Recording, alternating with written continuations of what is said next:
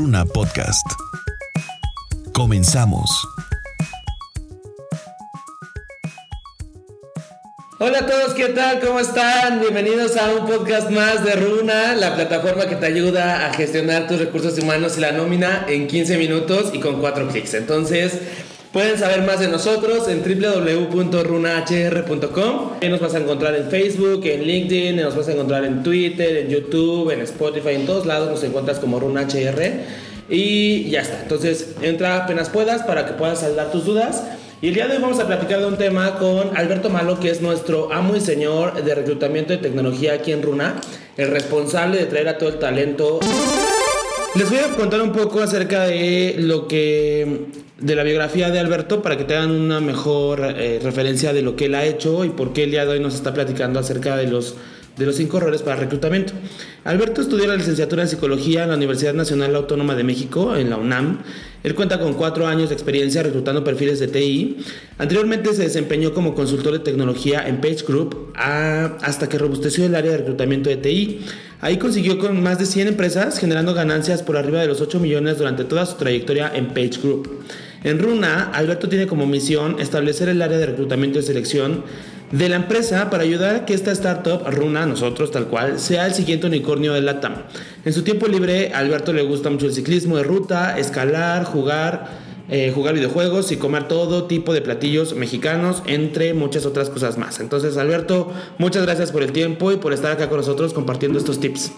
No, hombre, Diego, gracias a ti. Gracias a ti por el tiempo, Alberto, otra vez. Y bueno, pues vamos a empezar. Nos gustaría que nos empieces a platicar cuáles son los cinco errores a reclutar y que toda la gente pues pueda escuchar el tema y pueda tomar notas para que no, no, les pase. Perfecto. Bueno, pues mira, el, el error número uno que yo diría es no conocer las tecnologías.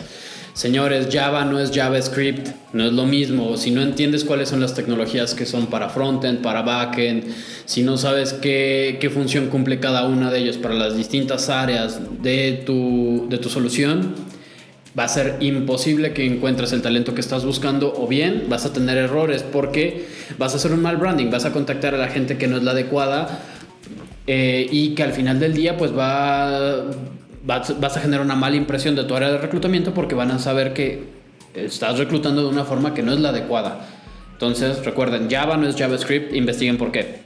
La segunda sería no entender los perfiles. Y esto me lleva también al punto anterior, porque cuando tú entiendes cuáles son las funciones, o sea, la posición es un software engineer y entiendes que está más cargado al lado de backend o de frontend o es alguien que está eh, encargado de mantener el, este, la disponibilidad de toda la infraestructura, bueno, entonces ya tienes un mejor panorama de cuáles son las funciones que tiene que tener esta persona y cuáles son las responsabilidades de que debe tener, con qué stack de tecnologías debe trabajar y qué es lo mínimo necesario para cumplir el trabajo del día a día que tiene la operación en cada una de sus respectivas divisiones. Ok, el tercero. Ofertar mal.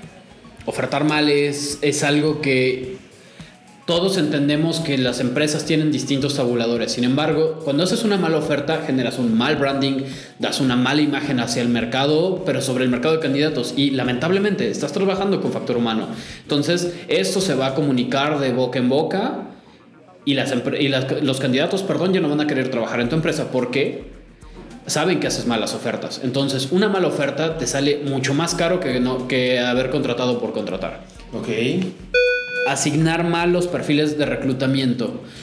¿Con qué me refiero a esto? Cuando eres responsable de un área de reclutamiento, tienes distintas personas con distintos seniorities que tienen muchas cualidades. Cuando tú no entiendes bien qué están buscando, por ejemplo, tú no vas a darle una posición de VP de, de engineering a un reclutador que lleva apenas un año, que apenas está entendiendo el negocio, cuando es una posición que tiene que tener experiencia a nivel internacional, que tiene que tener distintos eh, proyectos que han fracasado. Tienes que evaluar distintas cualidades que no necesariamente estoy, no estoy diciendo que esta persona no, no tenga los skills, pero en, este, en el momento que tú lo estás buscando, un VP en Engineering, alguien con un año de experiencia, va a ser muy difícil que pueda eh, encontrar el talento adecuado y al final del día, tiempo es dinero. Entonces, entre más te tardes, más te va a costar a ti.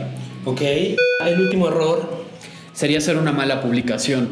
Eh, en LinkedIn, en yo más en BuzzFeed hay infinidad de, posts donde la gente se burla de, malas publicaciones, donde tú, donde los reclutadores, y es un error cuando no te juntas con tu hiring manager. Todo esto es derivado de, no tener una comunicación adecuada Porque cuando tienes una mala posición hecha, es muy difícil que atraigas al talento adecuado. Entonces no se trata de poner este buzzwords, no se trata de poner palabras clave que, tú, que un reclutador use en su búsqueda booleana en LinkedIn, en OCC, en, en como trabajo. Se trata de hacer una buena posición, describiendo un buen puesto con las responsabilidades que debe tener y obviamente sí enfocarte en las tecnologías, pero entender por qué estas tecnologías, porque cuando lo publicas mal, pues nadie se va a postular, entonces no va a llegar el talento y, y de nada sirve.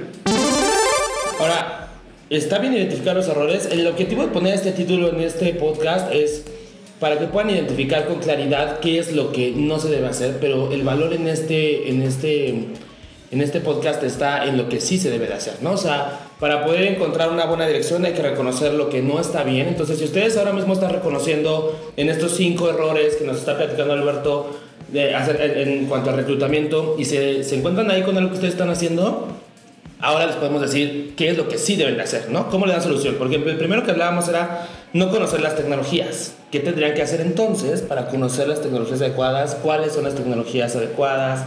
¿Cómo las podrían eh, eh, explicar a la gente que van a contratar? Tener una charla one on one con tu sitio, con tu VP of Engineering, con la persona responsable de crear esta necesidad, o sea, el que va a ser el jefe de esta posición y pregúntale honestamente, ok, ¿Para qué se utiliza esto? ¿Con qué se utiliza esto? ¿Esto por qué es? Entender por qué Java no es JavaScript, insisto, investigalo. Este, y si tienes esta claridad acerca de las tecnologías, lo que se va a estar usando, lo que no, por qué sí, por qué no, vas a entender mucho más el segundo punto que es no entender los perfiles. Si tú ya entiendes qué es un perfil, cuáles son, qué, cómo, cómo está ligado a qué tecnologías, cuál es el rol, cuál es el escalamiento que está teniendo esta posición, la compañía, etcétera, va a ser mucho más fácil para ti encontrar el perfil adecuado al momento de la compañía que, que está requiriendo este recurso. Ok. El error del tercero es ofertar mal.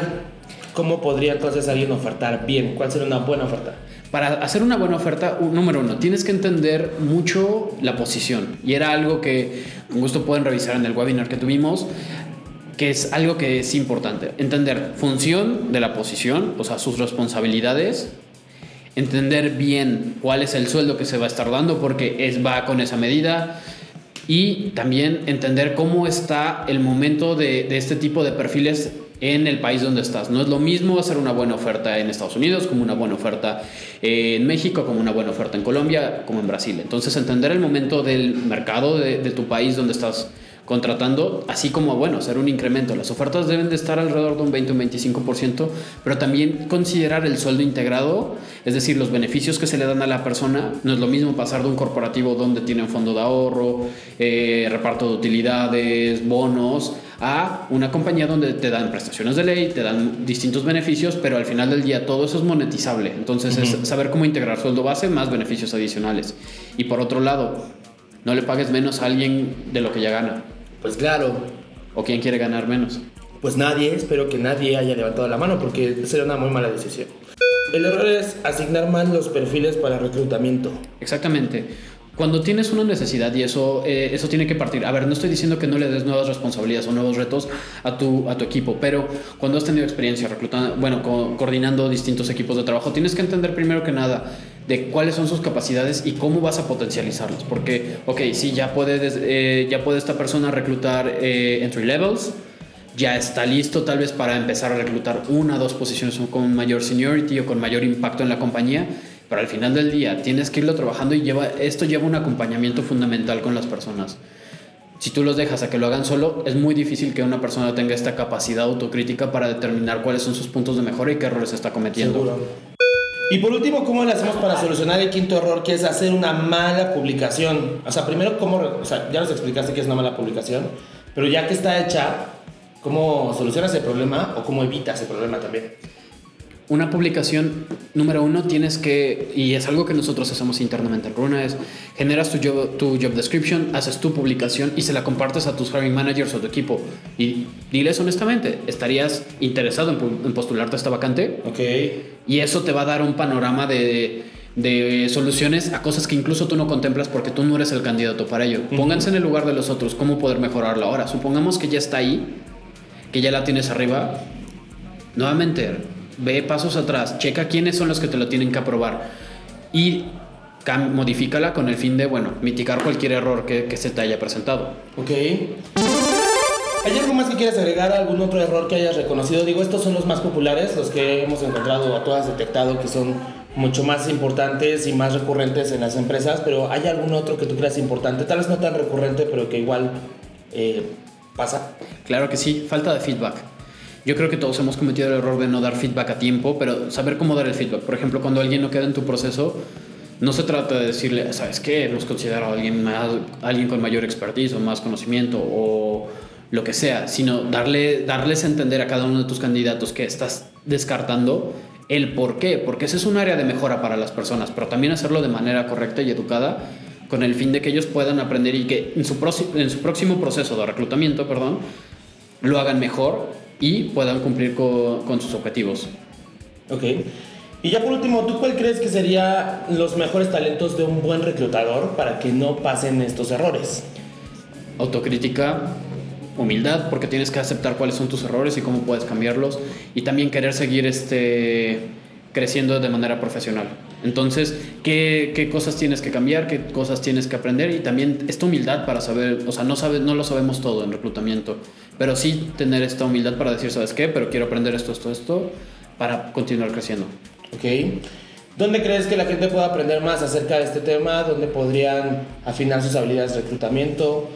A ver, yo les diría, yo empecé preguntándole a, mi, a mis líderes de reclutamiento, le empecé preguntando a, a los hiring managers con los que trabajaba, apóyense en sus seniors, managers, líderes, la gente que está arriba de ustedes por algo está arriba, entonces apóyense de ellos. Ahora, en cuestión de contenido, hay infinidad de información en, en internet, apóyense también con el equipo, este, desarrolladores, gente de infraestructura, gente de testing, todo el mundo tiene algo que, que compartirte y vayan con dudas genuinas. No, no, busquen, no busquen que les den la solución, sino investiguen un poco más, porque eso también habla mejor de, de, de ustedes al momento de cómo están aprendiendo y adaptándose al mercado cambiante de tecnología. Ok. ¿Tú crees que a toda la gente se le tiene que reclutar de la misma forma? No.